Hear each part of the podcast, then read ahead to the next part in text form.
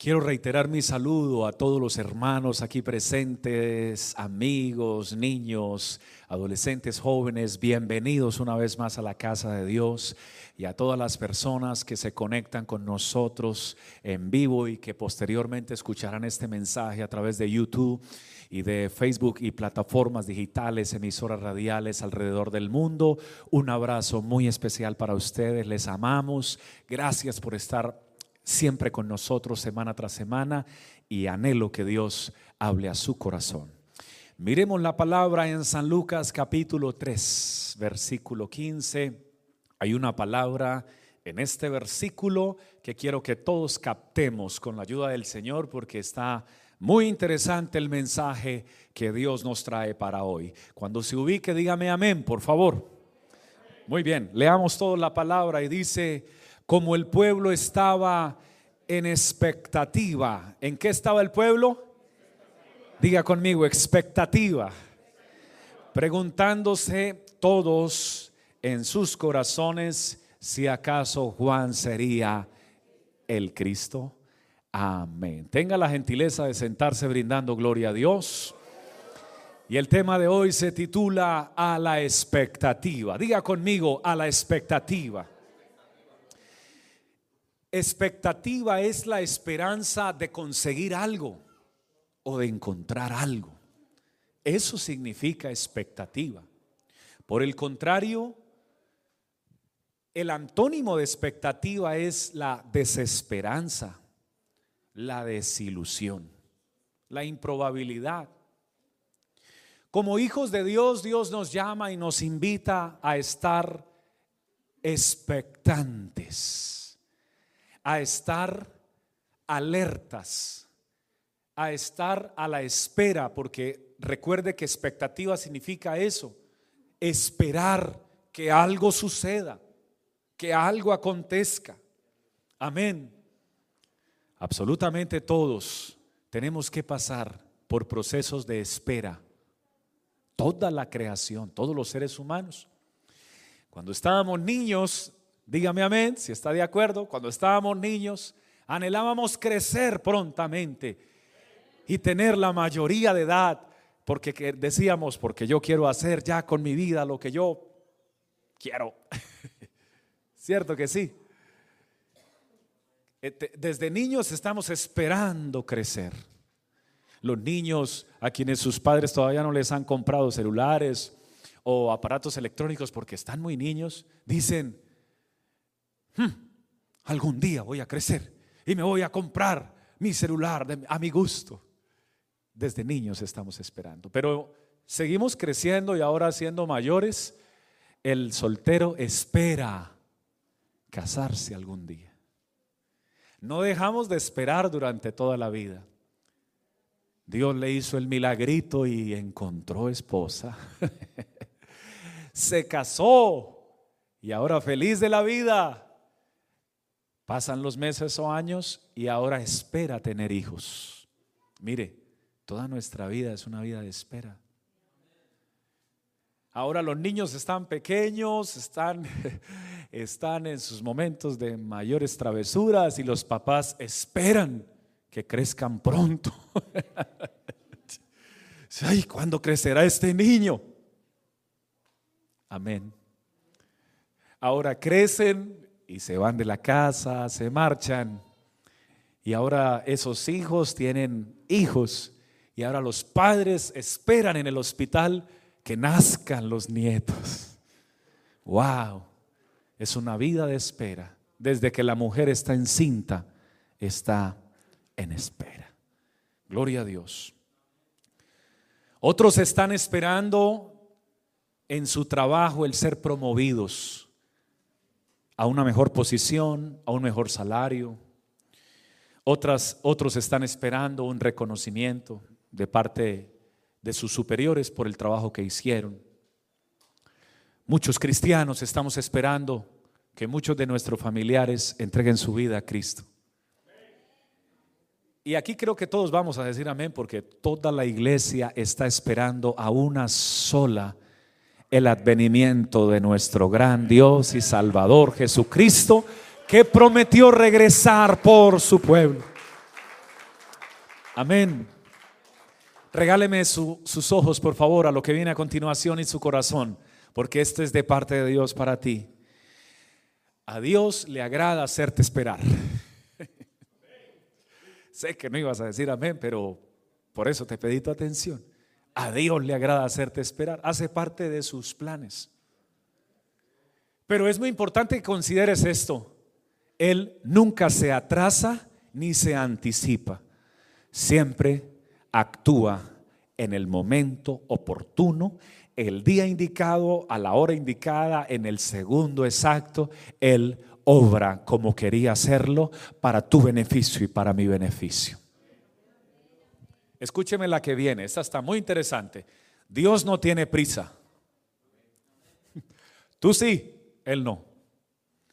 Tú tienes prisa de cambiar de casa. Tú tienes prisa, algunos, otros tienen prisa de cambiar de carro porque el que tienen en cualquier momento le deja de latir su motor. Otros tienen prisa de casarse, otros tienen prisa de, otras damas tienen prisa de que sus hijos nazcan. Ella, ay, ya quiero que nazca. ¿Y cuánto te falta? No, apenas tengo siete meses. Oh, parece que tuvieras diez, le dice el otro. Todos tenemos prisa, pero Dios no tiene prisa. En realidad, está interesado en que aprendamos de que la espera hace parte de sus planes y de sus propósitos para nuestras vidas. Lo que sí quiere es que mientras nosotros estamos esperando, estemos a la expectativa. Diga conmigo nuevamente, a la expectativa. Porque hay personas que en el tiempo de la espera, en vez de estar a la expectativa, se relajan. Atención, hay gente que en el tiempo de la espera no hace nada. Y eso sucede en la práctica. Usted, por ejemplo, está eh, esperando que el doctor lo llame.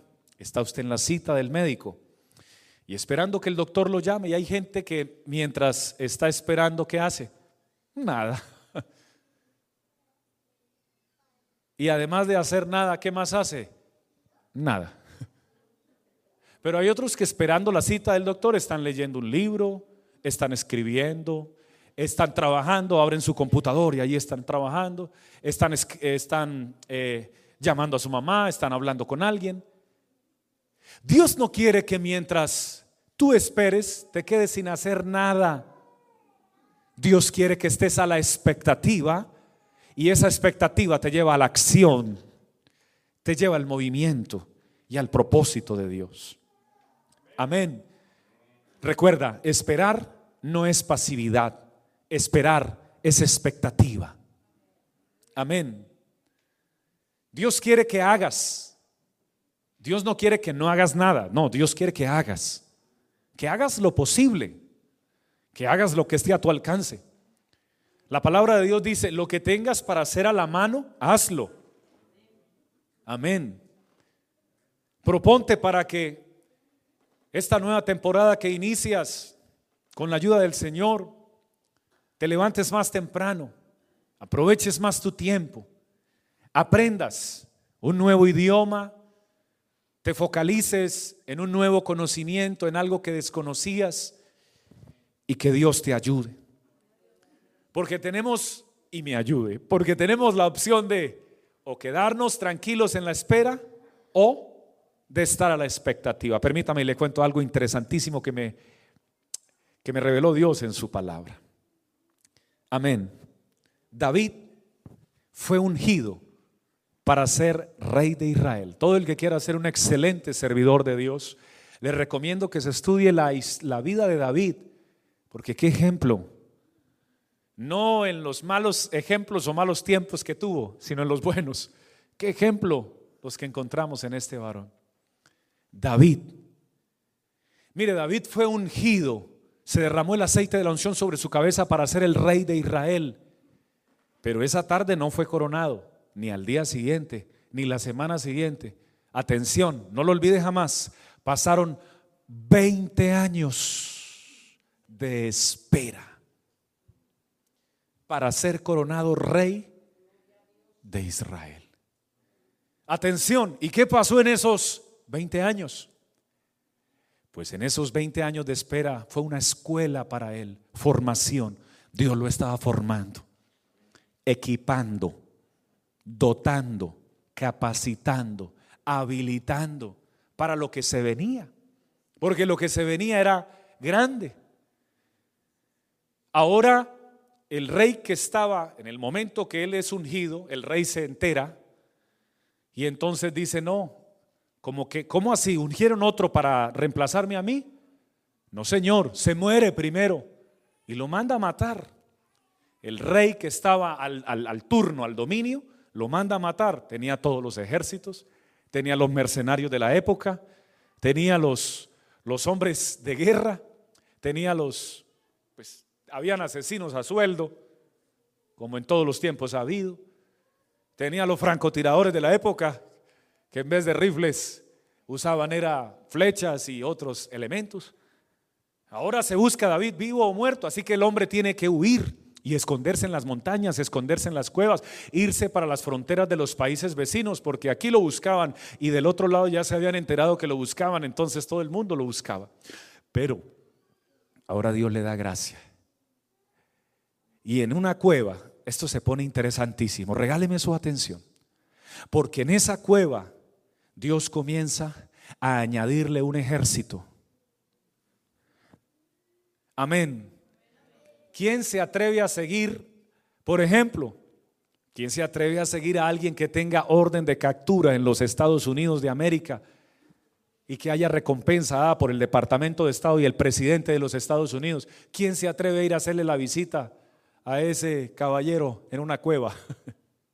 Es una locura, pero Dios trabaja así.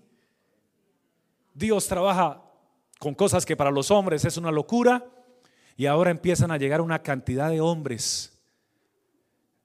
Las características de ellos no eran las mejores. Atléticamente no estaban como los soldados del rey. Estos tenían otras características diferentes, estaban reportados por mal crédito. Ningún banco de Israel ni de Judá, el Banco Central de Israel, no les prestaba un peso porque estaban todos reportados. Lo dice la palabra en otras palabras dice que se le juntaron a David los endeudados, los afligidos de espíritu, los aburridos de la vida, los holgazanes, los que no, los que no querían trabajar. Eh, fue, empezando a llegar gente allá al lado de David. Y Dios le fue dando gracia y lo hizo jefe de ellos, pero viene algo interesante. Ahora David tiene un ejército de endeudados, pero tiene un ejército. De afligidos, pero tiene un ejército. De aburridos, pero tiene un ejército. De deprimidos, pero tiene un ejército. Y ahora les está enseñando cuál es el Dios que él tenía. Y les está diciendo, ustedes saben que Dios a mí me ungió para ser rey. No sé cuándo vaya a ser, pero lo voy a hacer. Y mientras estaban ahí como en una charla, llegan noticias a David en esa cueva y a esos con ese, con ese ejército de, de curiosos que habían ahí. David, los filisteos tomaron Keila. Y Keila era una ciudad. Y no solamente la tomaron, sino que atención a esto. Están robándola, la están saqueando, se están llevando los cultivos te mandan a decir que qué puedes hacer por ellos. Mire, lo que viene a continuación es muy importante. Porque David estaba a la expectativa. Hubiera podido que, no, ya, ya Dios me ungió como rey de Israel, me voy a quedar aquí escondido, voy a comprar una almohada, voy a, comprar Netflix y, y, me voy a quedar esperando, me voy a ver todas las series de Netflix mientras se muere el rey de turno y yo me quedo aquí esperando hasta que ya me llamen que yo ahora soy el nuevo rey. No, estaba la expectativa. Y cuando llega eso, esa información, ¿qué fue lo primero que hizo David? Atención, la palabra de Dios dice que se fue a consultar a Dios. Diga conmigo, a consultar a Dios. Todo el que está a la expectativa se la pasa consultándole a Dios si hace, si hace lo, que, lo, que hay, lo que él cree que está bien o no lo hace.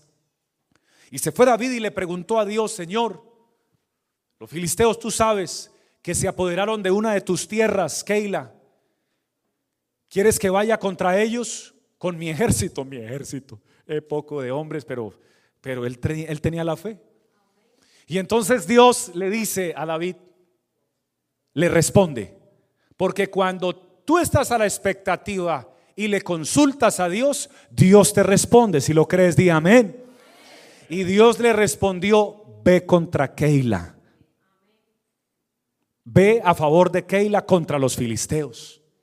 Y se levanta entonces David y le dice a su, ejército, atención a la respuesta del ejército, señores, Dios ha dicho, he hablado con Dios, y ha dicho que va a estar con nosotros. Así que nos vamos a tomar la ciudad de Keila y vamos a echar fuera y vamos a destruir a ese ejército enemigo.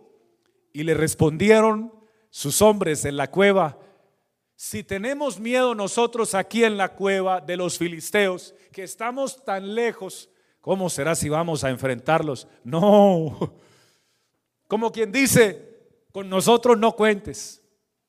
Se pone interesante esto. Cuando las personas te cierran las puertas, te dicen que no, o no te apoyan los que están alrededor tuyo, no te desanimes, no pierdas la esperanza, no te aflijas, no bajes la cabeza, no retrocedas ni te rindas. Vuelve a consultar a Dios. David volvió a consultar a Dios por segunda vez y le dijo, Señor, los que me diste no quieren ir. ¿Estás seguro que yo debo ir? a tomar a Keila. ¿Y qué le respondió Dios? Ve, porque yo entregaré a los filisteos en tus manos. Tú ve. Y se levanta David y le dice a, los, su ejército de, de afligidos, enlutados, endeudados y ninguno tal vez con perfil de guerrero, señores, por segunda vez Dios me ha dicho que está conmigo. Así que el que vaya conmigo, que disfrute la victoria y el que no, pues que se quede en esta cueva encerrado el resto de su vida. Me voy.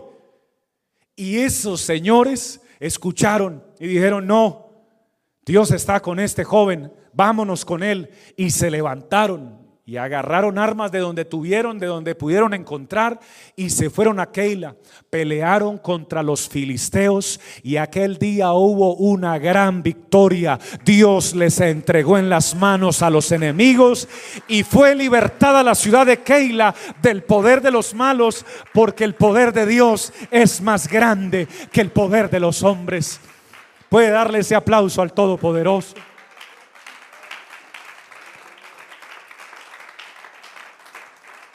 Diga conmigo a la expectativa. Así es que quiere Dios que estemos, hermano, a la expectativa. Ojos abiertos, oídos abiertos, en acción. ¿Qué quiere Dios para mí? No quiere solamente que estés en expectativa en cuanto a tu trabajo. Espera un momento, espera un momento, pastor. Salió corriendo. Regresó a los cinco minutos. ¿Qué pasó, hermano? Es que me llamó el patrón. Wow, tu patrón te hace correr. ¿Cuándo vas a correr por tu patrón de patrones? ¿Cuándo te va a hacer correr tu Dios? Aleluya. Aleluya.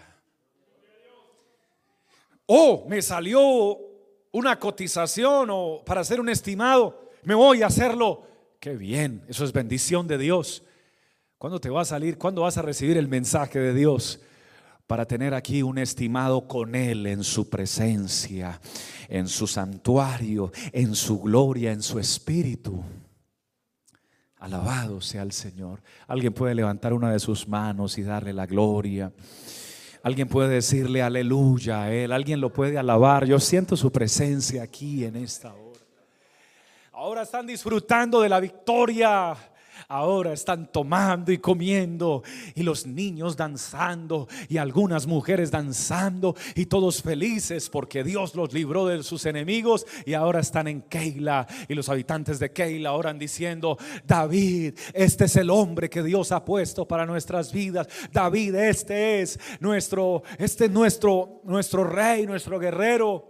Pero como Dios conoce el corazón de los hombres, mire lo que viene a continuación es muy importante se acerca a alguien y dice, David, el rey Saúl se enteró que tú estás aquí en Keila y que venciste a los filisteos. Así que acaba de dar orden a todos los ejércitos que vengan por ti, por, por tu cabeza y la de tu gente. ¿Sabe qué hizo David? Alguien que esté conectado con la palabra, ¿qué supone usted que hizo David?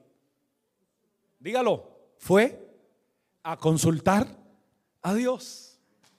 Cuando tú estás a la expectativa, eso vas a hacer, porque hay gente que puede venir en nombre de Dios, pero hay gente que no va a venir en nombre de Dios. Y lo que va a hacer es traerte miedos, lo que va a hacer es traerte temores o mentiras o falsedades. Ahora David va a consultar a Dios y dice, Señor, es verdad que el rey Saúl viene contra mí. Y Dios le respondió, hermanos, es que Dios sí responde. Me encantaría que este año que comienza, usted pudiera comenzar a consultarle a Dios más de lo que le ha consultado el resto de su vida. Y no solamente consultarle, sino escucharle, porque Dios sí responde. Y Dios le respondió a David diciendo, sí, viene contra ti.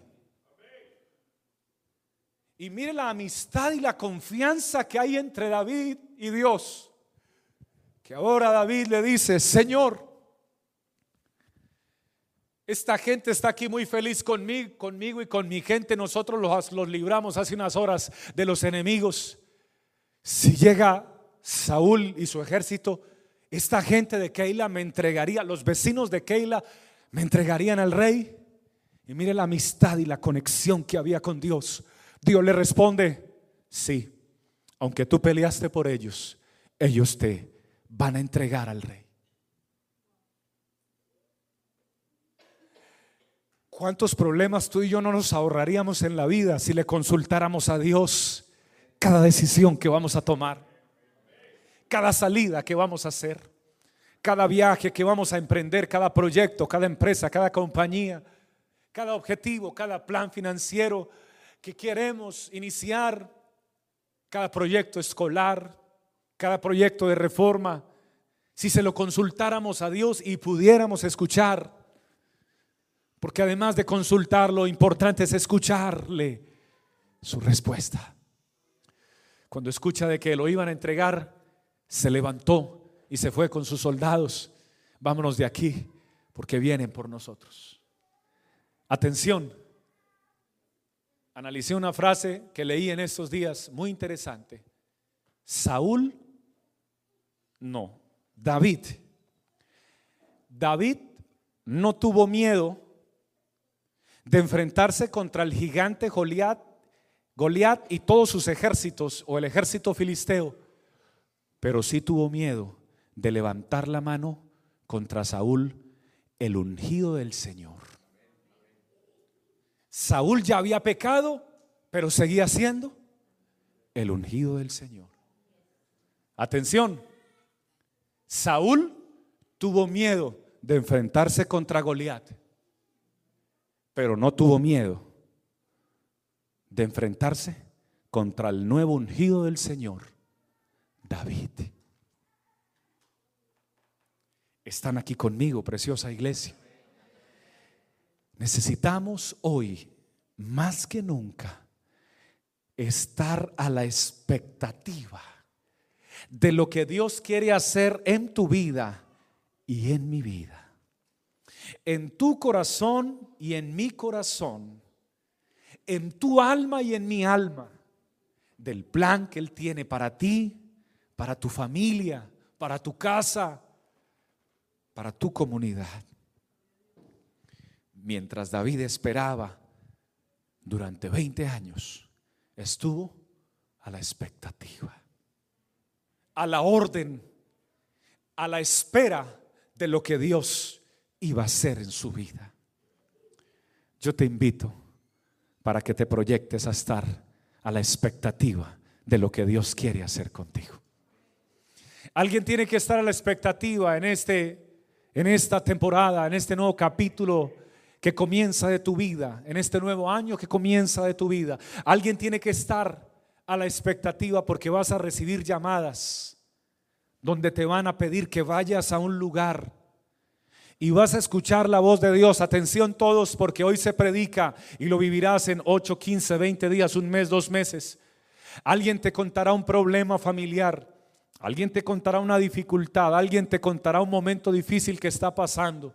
Y mientras te hablan, por un lado, Dios te hablará por otro lado, por el otro oído y te dirá, quiero que vayas a ese lugar donde te están hablando y que ores por esa persona y que coloques tus manos y que presentes mi nombre, mi poder y mi gracia, porque mi poder se perfecciona en la debilidad. Te quiero usar en esta nueva temporada de tu vida. Alguien que lo crea, que brinde gloria a Dios con toda su alma y con todo su corazón.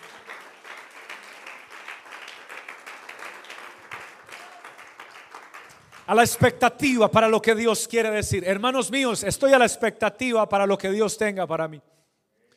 Con mucho amor quiero decirles que mi patrón es Dios y no un hombre. Mi patrón es el creador. Estoy en este lugar por su voluntad. Respiro en este instante por su voluntad. Palpita mi corazón porque todavía tiene algo, un propósito conmigo y mi familia. Me da la oportunidad aún de hablar habiendo nacido con problemas lingüísticos, me da la oportunidad de hablar claramente y sin tartamudear, porque todavía tiene planes y proyectos con mi vida, pero también los tiene con tu vida. Estoy a la orden de Dios. Cuando Dios me ordene moverme, cuando Dios me ordene inclinarme, cuando Dios me ordene eh, movilizarme, cuando Dios me ordene ir, cuando Dios me ordene venir, cuando Dios me ordene, hermano, hacer hacer lo que haya que hacer, lo quiero hacer porque quiero estar a la expectativa de Dios. ¿Tiene usted ese mismo deseo también? En otras palabras, hermanos, aunque la gente no, los que estaban a su alrededor al principio no le apoyaron, Dios estuvo con él y luego Dios movió a las personas. No esperes el apoyo de los hombres para moverte. Tú obedece a Dios, que Dios se encargará de mover las personas por el poder que Él tiene. Alabado sea Dios. Alabado sea Dios. Dios está con nosotros. ¿Lo sientes? Alguien lo siente conmigo en esta hora. Alguien lo puede sentir en este momento. Puede levantar su mano y darle gloria a Dios. Hermano, no a nosotros, no a los que están a su alrededor, al Señor. Usted puede decirle, Padre, quiero estar a la expectativa de lo que tengas para mí. Alábalo un momento, Él está aquí con nosotros. Pasaron los años y pasaron los años y pasaron los años y ahora los 20 años se cumple una promesa maravillosa, se cumple una promesa gloriosa, hermanos míos. Ahora David es coronado como el rey de Israel, porque cuando Dios habla, Él cumple lo que promete. Y hoy Dios me invita a entregarles esta palabra, una palabra que encontré y Dios me ha dicho que se las dé y se las doy. Jeremías 29, 11 dice algo tan precioso. Yo sé, hermanos, estas palabras son de Dios. El que las reciba, dígame amén, por favor. Yo sé los planes que tengo para ustedes. Planes para su bienestar y no para su mal. A fin de darles un futuro lleno de esperanza. Yo, el Señor, lo afirmo. Esta es palabra de Dios para nosotros. Dios tiene planes para nosotros. Hermanos, pero no cualquier tipo de planes, planes para nuestro bienestar, no planes para nuestras calamidades o para sufrimiento. Dios no te trae a su presencia para que sufras, te lamentes y vivas agobiado, angustiado, triste. No, te trae para darte bienestar, para darte vida, para darte salud, para darte esperanza. Algunos lo creen porque son testigos para darte sanidad divina. Sí, tiene el poder para sanar. A mí me ha sanado, a muchos de los que están aquí y a muchos de los que escuchan esta predicación. Tiene planes gloriosos para tu vida. Te va a llevar a lugares que no habías pensado llegar. Recuerda por favor que hay lugares que no pensaste algún día llegar, pero ya lo ha hecho. Hoy hablaba con un hermano de la iglesia y me decía, Dios me proveyó este hermoso automóvil, hermano. No pensé que fuera tan pronto, pero Dios me lo proveyó. Es que Él tiene planes de bienestar para cada uno de nosotros. Hermano, Él tiene cuidado de nosotros. Si, lo, si necesitas un automóvil, Él te lo da, porque todos los automóviles que hay en el globo terráqueo y los que están allá en las plantas de las fábricas, todos son del Señor. Del Señor es la tierra y su plenitud. Si necesitas una porción de tierra, quiero recordarte que el dueño de toda la tierra es tu Padre Celestial. Si necesitas una casa donde vivir, quiero recordarte que todo lo creado es de nuestro Dios. Si necesitas necesitas algo, Él está en este lugar. Si necesitas paz para tu matrimonio, Él es el que le da la paz a nuestro hogar. Alabado sea Dios. Sí, sí, sí es verdad que entre más pasa el tiempo, más se enamora uno de su esposa, más se encariña con ella, más se entiende con ella, más se comprende con ella. Atención, menos se discute. Si le está pasando lo contrario, consúltele a Dios. Y Él le responderá en qué está fallando usted y por favor deje de estarla culpando a ella. Porque a veces solo vivimos culpando al otro. No, lo que pasa es que ella y lo que pasa es que ella y a veces es lo contrario. Ella dice, no, lo que pasa es que él es un mandón, es un machista, es esto y es lo otro. Y a veces, a veces es lo contrario. Es él el que dice es que ella no respeta, es que ella es, no se sujeta, es que ella no tiene temor de Dios. Y viven culpándose el uno al otro y, y se van a pasar la vida culpándose y se van a hacer ancianos y no van a ser felices y no van a disfrutar disfrutar las bendiciones que Dios preparó para ustedes durante toda la vida, porque se quedan allá retenidas, porque tú te la pasaste discutiendo y culpándote el uno al otro. El día que tú vayas de rodillas, eso es lo que te falta, un poquito de humildad, porque la humildad te lleva a la exaltación, un poquito de humildad y estar a la expectativa de Dios y decirle, Señor, vengo a consultarte, no vengo a culpar a nadie, no culpo a mi esposo, no culpo a mi esposo esposa, aquí estoy yo, en qué estoy fallando, vengo a consultarte, te prometo por la Biblia que si le hablas con humildad y escuchas su voz, Dios te responderá en qué estás fallando. Y las bendiciones que están allá todavía comprimidas porque tú no las has dejado que desciendas por estar peleándote y discutiendo, se desatarán y comenzarás a recibir todo lo que Dios ha preparado para ti. Basta de culpar a los demás. Entra en la presencia de Dios y consulta a Dios. Y está la expectativa de lo que Él tiene para ti. Alguien puede aplaudir mejor la presencia de Dios. Alguien puede alabar su santo nombre en esta hora. Alguien que no se incomode con la palabra. Alguien que se goce, que le aplauda más hermoso y le dé la gloria. Necesitamos hombres y mujeres que quieran estar a la expectativa. Estoy terminando en esta hora. Conéctense y regale sus cinco sentidos.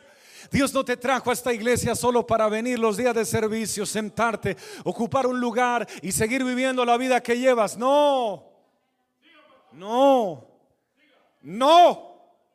Y mil veces no. Él te trajo a este lugar porque tiene planes de bienestar para tu vida. Te estoy hablando de planes grandes. Te estoy hablando de planes gloriosos. Te estoy hablando de planes poderosos. Te estoy hablando de planes que vienen de parte de Dios. Dios levantará predicadores en esta iglesia que los va a usar en esta ciudad, pero que también los va a hacer trascender a otras ciudades. Pero debes estar a la expectativa, predicador querido. Dios levantará damas, mujeres humildes también, y las va a usar para compartir su palabra, para servir. Dios va a levantar jóvenes ya tienes que olvidarte de que tu papá no te apoyó, o que no tuviste papá, o que no tuviste mamá, o que no te dieron la mano cuando eras niño. Todo eso puede ser cierto, pueden haber muchas heridas en tu corazón y en tu alma. Tienes que ya dejar ese pasado atrás y ahora estar no a la expectativa del pasado. El pasado no trae expectativa. la expectativa siempre viene hacia el futuro, siempre viene a lo que viene, siempre viene a lo que está por delante. Tienes que estar a la expectativa de lo que Dios tiene para ti hoy, mañana, los próximos días. Abre tus ojos, abre tu corazón, inclina tus rodillas, clámale al Señor y deja que Dios empiece a cumplir los planes poderosos que tiene para tu vida. Alguien que reciba esta palabra, que lo alabe en esta hora.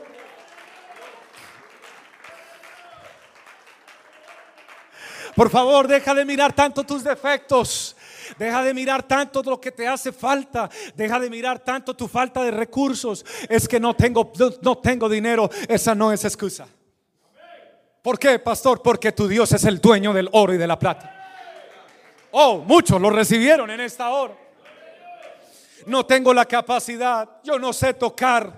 Yo no sé hacer esto, yo no sé cantar, yo no sé aquello, yo no sé lo otro, yo no sé lo otro. Y el enemigo es feliz cuando tú vives diciendo no puedo y no soy capaz y no puedo y no soy capaz. Que el enemigo feliz que tú digas yo no puedo y yo no soy capaz. Porque cuando tú dices eso te cierras la mente y cierras las posibilidades a los planes que Dios tiene para ti. Jamás Dios te ha dicho a ti que digas no puedo, no soy capaz. Al contrario, la palabra de Dios dice y solo quien lo crea y lo sepa que diga conmigo algo contrario dice la Biblia, dice todo, diga conmigo todo. Hablo con los creyentes, diga conmigo creyente, todo lo puedo en Cristo que me fortalece, en Cristo Jesús si se puede, en Cristo Jesús estoy a la expectativa, en Cristo Jesús voy a ver la gloria de Dios. Este que año que comienza va a ser el mejor año de mi vida. Algunos no lo creyeron y otros siguen pensando en el COVID. Hermano, este año que comienza va a ser el mejor año de mi vida. Voy a ver cosas que no había visto jamás. Voy a experimentar cosas que jamás había experimentado. Voy a ver la gloria de Dios en mi vida, en mi familia, en mi casa, en la iglesia. Muchos de ustedes serán testigos de que no van a faltar los recursos Dios proveerá los recursos, proveerá las respuestas, porque tengo para vosotros planes de bienestar, dice el Señor Todopoderoso. Alguien que reciba esta palabra, que se ponga de pie y que le dé como homenaje a aquel que tiene planes para nosotros. El mejor aplauso que usted le haya podido brindar en el último tiempo de su vida, mientras usted lo aplaude, levante su voz en alabanza y dígale, Señor, yo recibo esta palabra.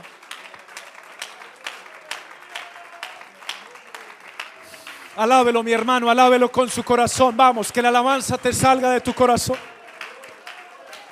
Que la alabanza te salga de tu boca. Vamos, vamos. Vamos, hermosa iglesia. Vamos, entra, entra en la presencia de Dios. Ve a consultar, ven a consultar a Dios. Ven a consultar a Dios. Alguien que le pregunte a Dios, Señor, ¿acaso tienes algún plan conmigo? ¿Acaso tienes algún plan bueno conmigo? El Señor te responde, tengo para vosotros planes de bienestar. Aleluya, planes de bien y no de mal. Bendito sea el Señor. Hermanos míos, se avecinan proyectos grandes. Se lo digo en el temor de Dios. Se avecina para mi vida proyectos grandes, para la vida de mi esposa, para nuestro ministerio. Se vienen proyectos muy grandes. Recursos que no estaban disponibles van a estar disponibles en, en este año que comienza. Dios ya los tiene preparados. Aunque yo no sé dónde están, Él ya sabe dónde están. Hay familias que nos están esperando, familias completas van a llegar a la iglesia, van a recibir el Espíritu Santo, van a ser bautizadas. Dios va a liberar a muchas personas de adicciones, de alcoholismo, de adicciones de drogas, de adicciones, amén, de pornografía. Dios va a hacer unas liberaciones muy grandes a través de ti, a través de mí. Alguien que lo crea, que alabe a Dios, hermano. Cierre sus ojos y entre en la presencia de Dios. Aquí está nuestro Dios. Nuevas conexiones se acercan, nuevos contactos amigos que yo no tenía hasta el día de hoy.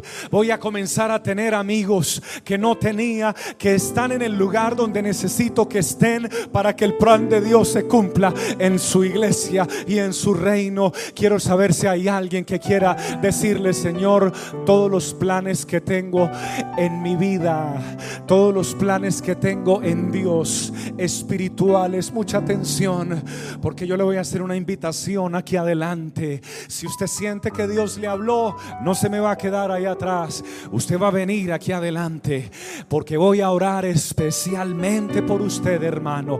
El Espíritu Santo lo llama hoy a este altar, pero antes de venir, atención, usted va a venir aquí a decirle, Señor, quiero presentarte todos los planes espirituales, todos los planes en Dios, pero también quiero presentarte mi familia, los planes de mi familia, quiero presentarte mi economía, Señor, delante de tu presencia. Quiero comenzar un nuevo año colocando todos los planes en la presencia y en las manos de Dios. Alguien que tenga ese deseo, levánteme su mano, por favor. Solo alguien que tenga ese deseo. Si no lo tiene, puede dejarla abajo. Yo lo entiendo, pero si tiene el deseo de presentarle su vida y sus planes a Dios, le voy a pedir que salga de su silla y venga aquí adelante, por favor, con su mano en alto, véngase. Amén. No espere que alguien lo invite, ya Dios lo llamó, véngase y ubique un lugar aquí adelante, puede quedarse de pie si gusta y venir aquí, tráigase a su esposa, dígale, venga mi amor, vamos a poner nuestra familia ya en la, en la, presencia de Dios. Invite a su esposa, invite a sus hijos, invito a las familias de la iglesia para que vengan en esta hora y pongan su familia delante de la presencia de Dios. Ponga su compañía delante de la presencia de Dios. Ponga su empresa en la presencia de Dios. Ponga sus planes. No le dé pena con su esposa de invitarla aquí adelante. Invítela. Dígale, te gustaría que fuéramos a orar juntos allá adelante y verá que va a encontrar una respuesta bonita. Si es usted la que tiene el deseo, mujer, invite a su esposo. Dígale, te invito a que vayamos a orar. Vamos a recibir la bendición de Dios. Hermanos míos, alcen su voz, por favor. Alcen su voz delante del Señor. No es tiempo de culpar a alguien más, no, no es tiempo de culpar a alguien. No busquemos más culpables. Vamos a Dios, vamos a su presencia. Yo le voy a pedir que haga la, la mejor oración que usted ha hecho en este año. Le voy a pedir que la haga en este momento. Vamos a colocarle nuestra familia en las manos de Dios. Hermano, si usted siente llorar, no se preocupe, llore todo lo que usted pueda. Entréguele sus lágrimas al Señor en esta hora. Dígale, Señor, precioso y maravilloso. En este momento vengo delante de tu presencia. Te presento, Señor, la vida de mi esposa, Señor, la vida de mi esposo, la vida de mis hijos. Hijo, ora por tu papá y tu mamá. Dile, Señor, te presento la vida de mi papá, de mi mamá. Un hijo que quiera orar por su papá y su mamá puede salir de su silla y venir aquí adelante también y decirle, Señor, te los presento todos los planes que tenemos. Algunos tienen planes de construir una casa. Otros tienen planes de formar su propio negocio, su propia compañía. Señor, como pastor de esta iglesia y como servidor en el nombre de Jesús y de todos aquellos que escuchan esta predicación a través de los medios digitales, presentamos todos los planes de los hermanos, de las hermanas. Todos los planes de tus hijos los ponemos a tus pies. Señor, pongo todos los planes de la familia Severiche Giraldo a los pies del más grande e importante ser que existe en el universo. Pongo mi familia a los pies de mi Señor.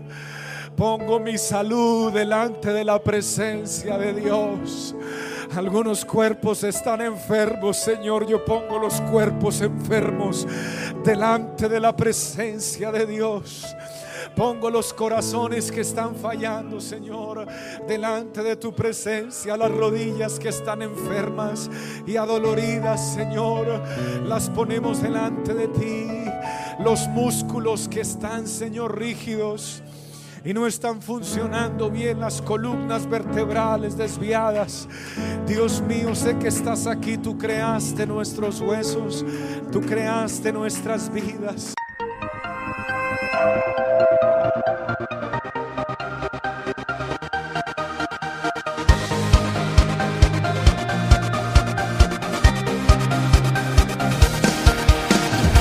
Tiempo de vivir de gloria en gloria. El gozo del Señor.